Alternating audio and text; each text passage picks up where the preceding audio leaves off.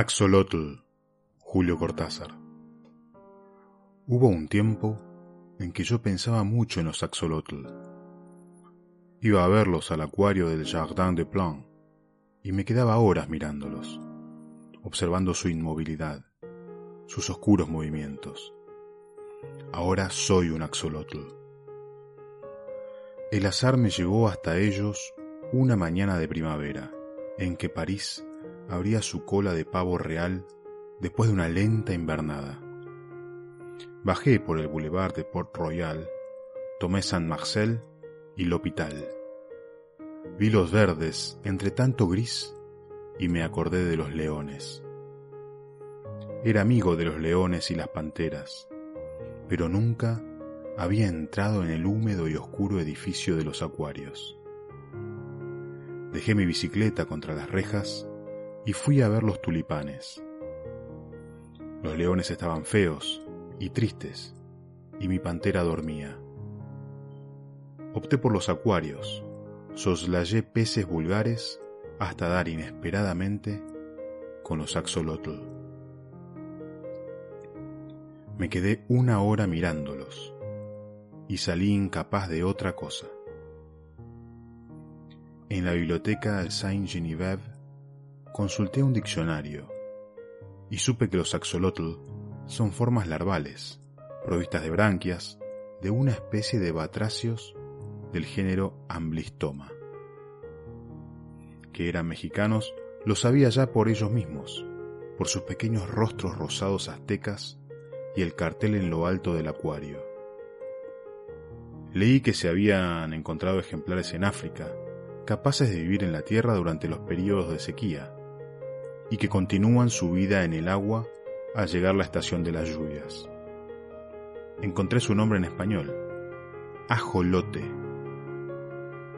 La mención de que son comestibles y que su aceite se usaba, se diría que no se usa más, como el de hígado de bacalao. No quise consultar obras especializadas, pero volví al día siguiente al Jardin de Plan. Empecé a ir todas las mañanas a veces de mañana y de tarde. El guardián de los acuarios sonreía perplejo al recibir el billete. Me apoyaba en la barra de hierro que bordeaba los acuarios y me ponía a mirarlos. No hay nada de extraño en esto, porque desde un primer momento comprendí que estábamos vinculados, que algo infinitamente perdido y distante seguía sin embargo uniéndonos. Me había bastado detenerme aquella primera mañana ante el cristal donde unas burbujas corrían en el agua. Los axolotl se amontonaban en el mezquino y angosto, solo yo puedo saber cuán angosto y mezquino, piso de piedra y musgo del acuario. Había nueve ejemplares, y la mayoría apoyaba la cabeza contra el cristal, mirando con sus ojos de oro a los que se acercaban. Turbado, casi avergonzado, sentí con una impudicia asomarme a esas figuras silenciosas e inmóviles, aglomeradas en el fondo del acuario. Aislé mentalmente una situada a la derecha y algo separada de las otras para estudiarla mejor. Vi un cuerpecito rosado y como translúcido. Pensé en las estatuillas chinas de cristal lechoso, semejante a un pequeño lagarto de 15 centímetros terminado en una cola de pez de una delicadeza extraordinaria, la parte más sensible de nuestro cuerpo. Por el lomo le corría una aleta transparente que se fusionaba con la cola. Pero lo que me obsesionó fueron las patas, de una finura sutilísima, acabadas en menudos dedos, en uñas minuciosamente humanas y entonces descubrí sus ojos, su cara, dos orificios como cabezas de alfiler, enteramente de un oro transparente, carentes de toda vida, pero mirando, dejándose penetrar por mi mirada, que parecía pasar a través del punto áureo y perderse en un diáfano misterio interior. Un delgadísimo halo negro rodeaba el ojo y los inscribía en la carne rosa, en la piedra rosa de la cabeza vagamente triangular, pero con lados curvos e irregulares, que le daban una total semejanza con una estatuilla corroída por el tiempo. La boca estaba disimulada por el plano triangular de la cara. Solo de perfil se adivinaba su tamaño considerable. De frente, una fina hendidura rasgaba apenas la piedra sin vida. A ambos lados de la cabeza, donde hubieran debido estar las orejas, le crecían tres ramitas rojas como de coral. Una excrescencia vegetal, las branquias supongo. Y era lo único vivo en él. Cada diez o quince segundos, las ramitas se enderezaban y volvían a bajarse. A veces una pata se movía apenas. Yo veía los diminutos dedos posándose con suavidad en el musgo. Es que no nos gusta movernos mucho, y el acuario es tan mezquino, apenas avanzamos un poco, nos damos con la cola o la cabeza de otro de nosotros. Surgen dificultades, peleas, fatiga. El tiempo se siente menos si nos estamos quietos. Fue su quietud la que me hizo inclinarme fascinado la primera vez que vi los axolotl. Oscuramente me pareció comprender su voluntad secreta, abolir el espacio y el tiempo con una inmovilidad indiferente. Después supe mejor la contradicción de las branquias, el tanteo de las finas patas en las piedras, la repentina natación, algunos de ellos nadan con la simple ondulación del cuerpo. Me probó que eran capaz de evadirse de ese sopor mineral en que pasaban horas enteras. Sus ojos sobre todo me obsesionaban.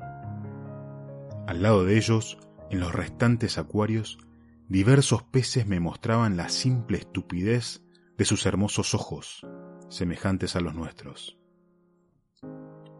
Los ojos de los axolotl me decían de la presencia de una vida diferente, de otra manera de mirar. Pegando mi cara al vidrio, a veces el guardián tosía inquieto. Buscaba ver mejor los diminutos puntos áureos, esa entrada al mundo infinitamente lento y remoto de las criaturas rosadas. Era inútil golpear con el dedo el cristal. Delante de sus caras no se advertía la menor reacción. Los ojos de oro seguían ardiendo con su dulce, terrible luz. Seguían mirándome desde una profundidad insondable que me daba vértigo. Y sin embargo estaban cerca. Lo supe antes de esto, antes de ser un axolotl. Lo supe el día en que me acerqué a ellos por primera vez. Los rasgos antropomórficos de un mono revelan al revés de lo que cree la mayoría, la distancia que va de ellos a nosotros. La absoluta falta de semejanza de los axolotl con el ser humano me probó que mi reconocimiento era válido, que no me apoyaba en analogías fáciles, solo las manecitas. Pero una lagartija también tiene manos así, y en nada se nos parece. Yo creo que era la cabeza de los axolotl, esa forma triangular, rosada con los ojitos de oro. Eso miraba y sabía. Eso reclamaba. No eran animales. Parecía fácil, casi obvio, caer en la mitología. Empecé viendo en los axolotl una metamorfosis que no conseguía anular una misteriosa humanidad. Los imaginé conscientes, esclavos de su cuerpo, infinitamente condenados a un silencio abisal, a una reflexión desesperada. Su mirada ciega, el diminuto disco de oro inexpresivo y sin embargo terriblemente lúcido, me penetraba como un mensaje. Sálvanos, sálvanos. Me sorprendía musitando palabras de consuelo, transmitiendo pueriles esperanzas. Ellos seguían mirándome inmóviles. De pronto las ramillas rosadas de las branquias se enderezaban. En ese instante yo sentía como un dolor sordo. Tal vez me veían, captaba mi esfuerzo por penetrar en lo impenetrable de sus vidas. No eran seres humanos, pero en ningún animal había encontrado una relación tan profunda conmigo. Los axolotl eran como testigos de algo, y a veces como horribles jueces. Me sentía innoble frente a ellos. Había una pureza tan espantosa en esos ojos transparentes. Eran larvas, pero larva quiere decir máscara y también fantasma. Detrás de esas caras aztecas inexpresivas y sin embargo de una crueldad implacable, ¿qué imagen esperaba su hora? Les temía Creo que de no haber sentido la proximidad de otros visitantes y del guardián, no me hubiese atrevido a quedarme solo con ellos. Usted se los come con los ojos, me decía riendo el guardián, que debía suponerme un poco desequilibrado. No se daba cuenta de que eran ellos los que me devoraban lentamente por los ojos en un canibalismo de oro. Lejos del acuario, no hacía más que pensar en ellos.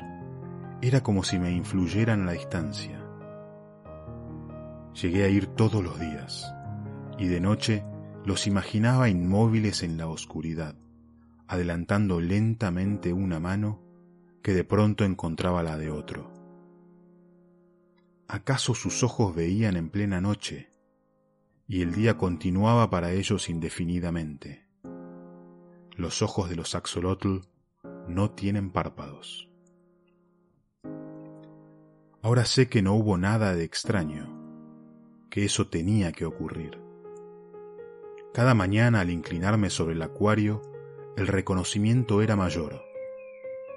Sufrían, cada fibra de mi cuerpo alcanzaba ese sufrimiento amordazado, esa tortura rígida en el fondo del agua. Espiaban algo, un remoto señorío aniquilado un tiempo de libertad en el que el mundo había sido de los axolotl.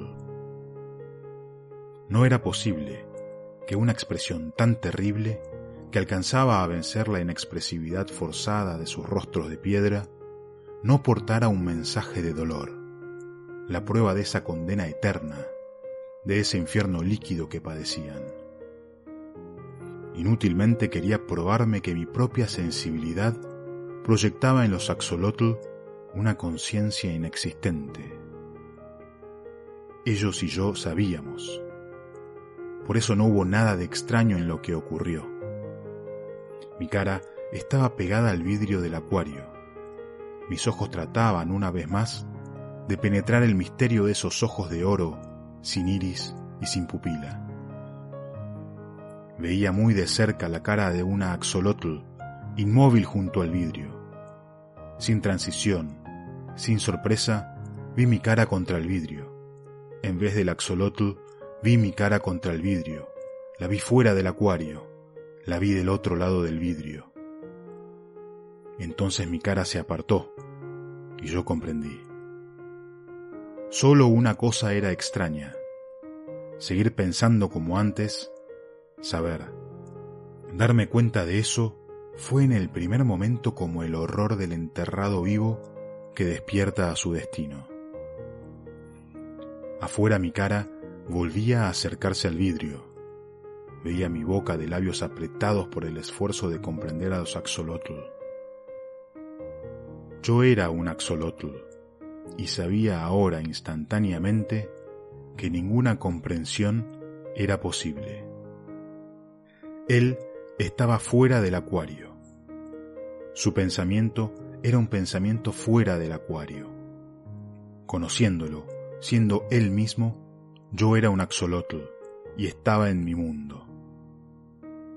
El horror venía, lo supe en el mismo momento, de creerme prisionero en un cuerpo de axolotl, transmigrado a él con mi pensamiento de hombre, enterrado vivo en un axolotl, condenado a moverme lúcidamente entre criaturas insensibles pero aquello cesó cuando una pata vino a rozarme la cara, cuando moviéndome apenas a un lado, vi a un axolotl junto a mí que me miraba, y supe que también él sabía, sin comunicación posible, pero tan claramente.